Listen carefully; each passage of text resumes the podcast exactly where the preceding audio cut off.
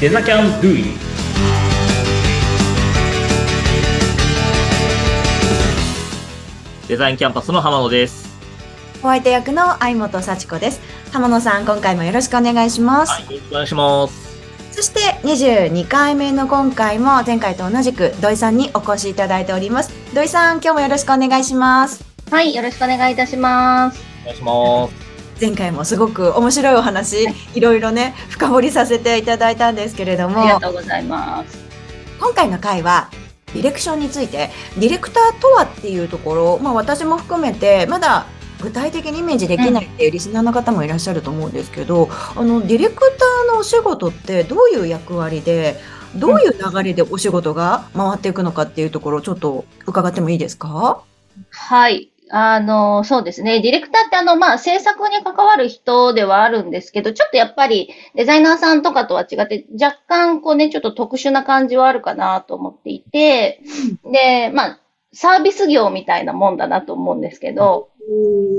で役割として、これまあ私が思ってる役割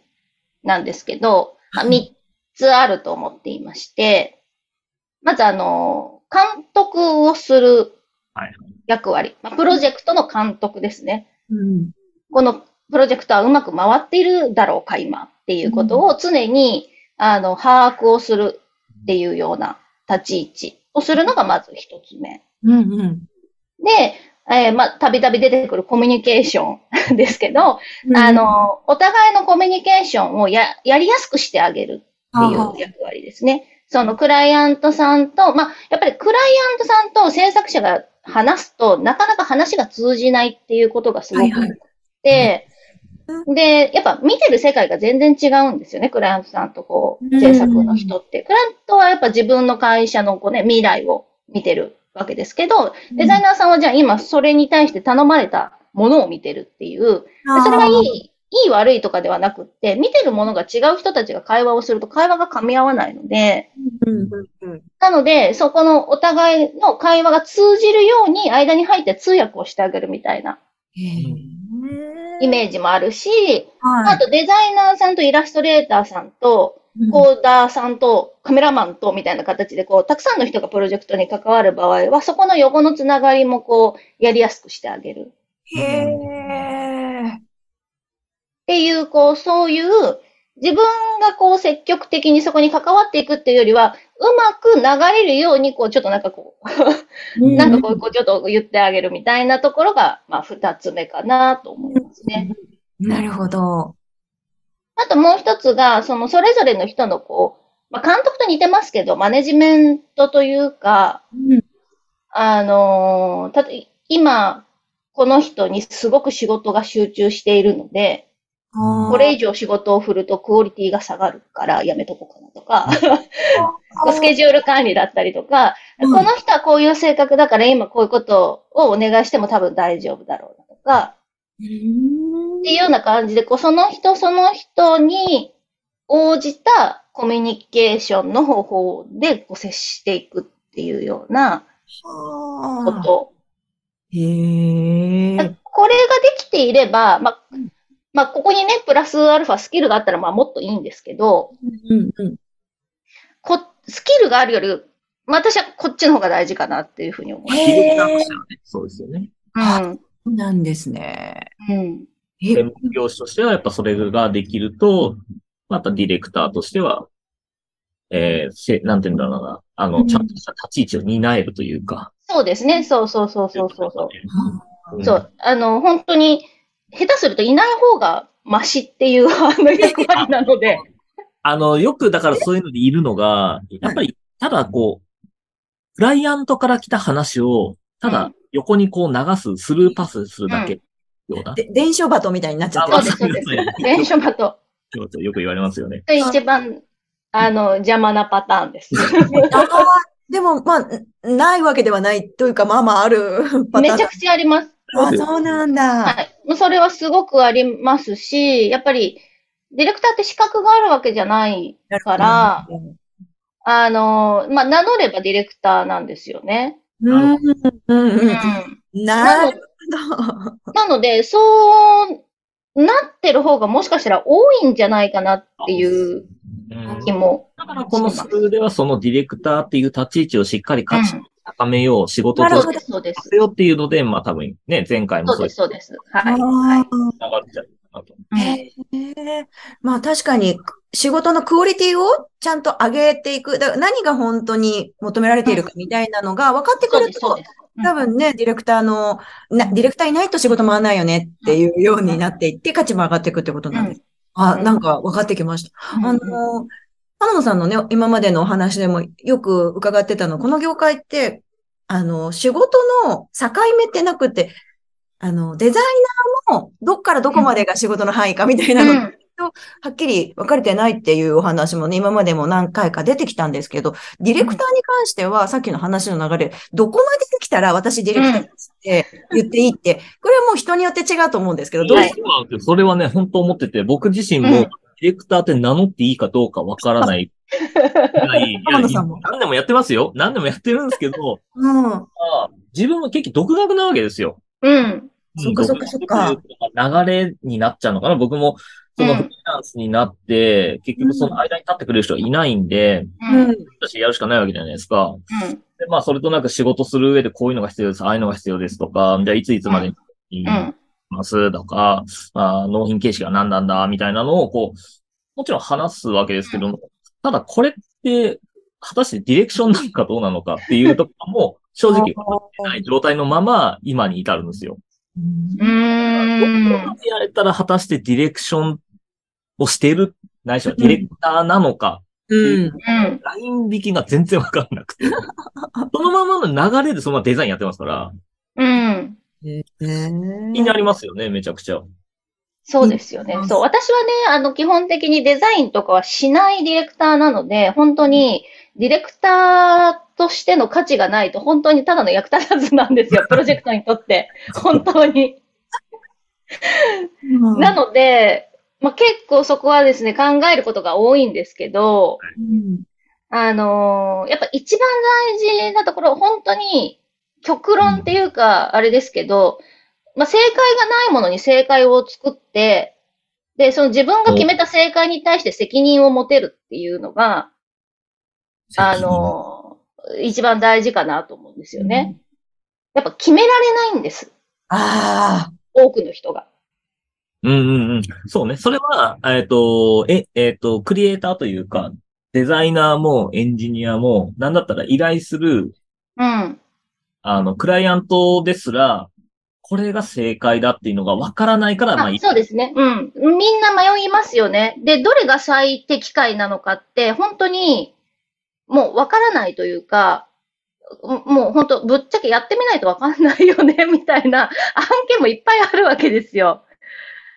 で、もう、やっぱりそれに対してわかんないねってみんなで言ってたってしょうがないので、うんいや、今回はもうこれでいきましょうっていうふうに誰かが決めなきゃいけないんですよね。なるほど。まだね、正解がわかんない中でも、これだって決めるってそういでうすそうですなるうほんどな。で、まあもちろんそれに対して最終的に OK を出してくれるのはクライアントさんなわけですけど、うん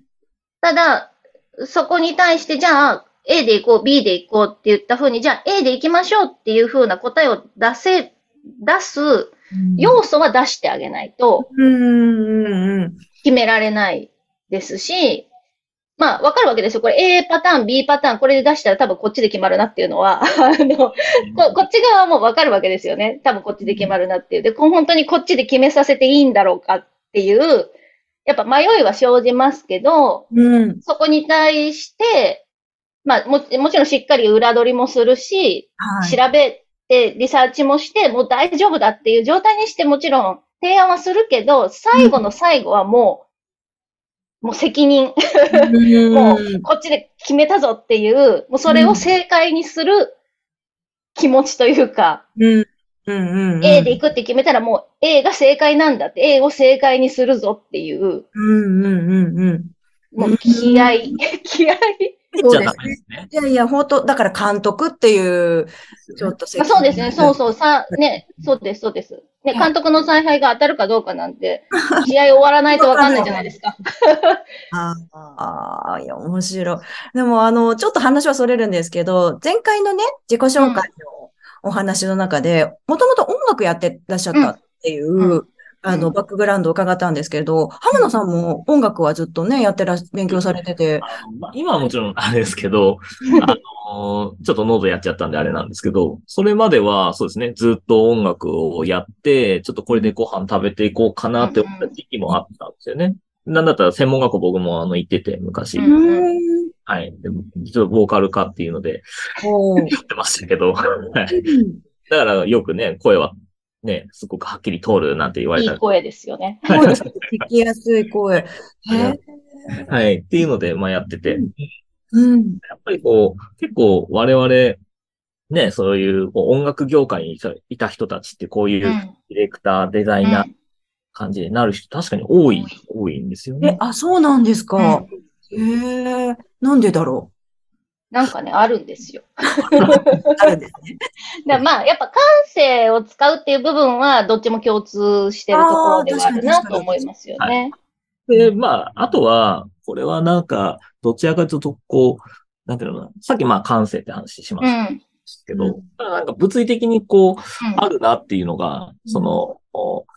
僕たちその音楽をやるときに、大体お金ない人たちが多いわけうん。うん。潤沢に。なんで、あの、他の人にこう、ね、デザインをお願いする、例えばフライヤーを作ります。要はフライヤーっていうのはこう、宣伝するための、まあ、うんチラシみたいなもんなんですけども、こう、こうあの、何月何日に、えーうんライブやるから来てね、みたいな、うんまあ、そういったものをこうね、出して、で、なんだったら一緒にこう、対バンするようなね、メンバー載せちゃったりなんかしたりしたりして。で、そういう人たちのこういうのを、そういうチラシを作るのにですね、あとはグッズとかを作るのにですね、やっぱりイラストレーター、フォトショップが触るわけですよ。あーで、そういうの触っていくと、あれこれってもしかして仕事にならないかなっていうふうに考え始める人が多いですよね。で、そうなると、まあ僕の時代とかはまだ、あの、ネット環境っていうのはそんなに普及してなかったんで、うん。あの、いわゆる DTP っ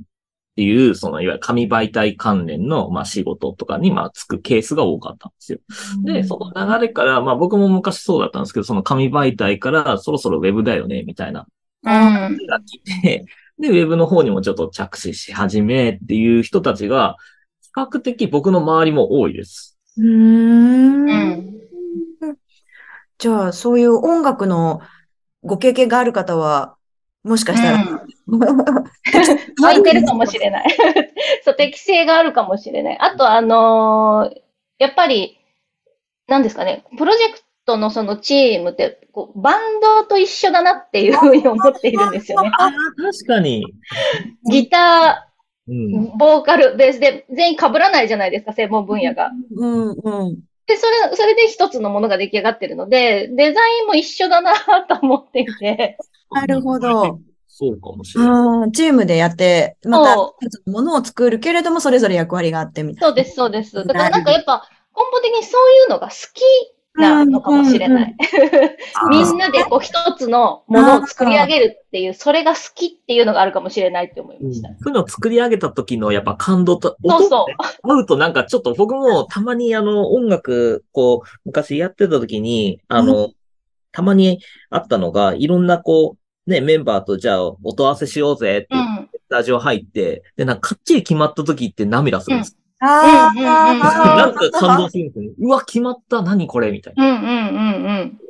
ていう瞬間があるのって多分これと同じことなのかうな。ん。うん。 えー近い感じな。うん。それ聞くとちょっと羨ましいななんて ね、思いますけれども。でもいずれにしても本当にこうやりがいがあって何かをあのみんなで作り上げるっていうことが好きうっん。ていう人には、ううん、とっても、まあもちろん音楽やってなくてもね。ん。うん。うん。いや、向いてる。面白いお話伺いました。もう本当にお時間がね、足りないんですけれど も、20分ね、ここまでとなります。土井さん、天野さん、ありがとうございました。ありがとうございます。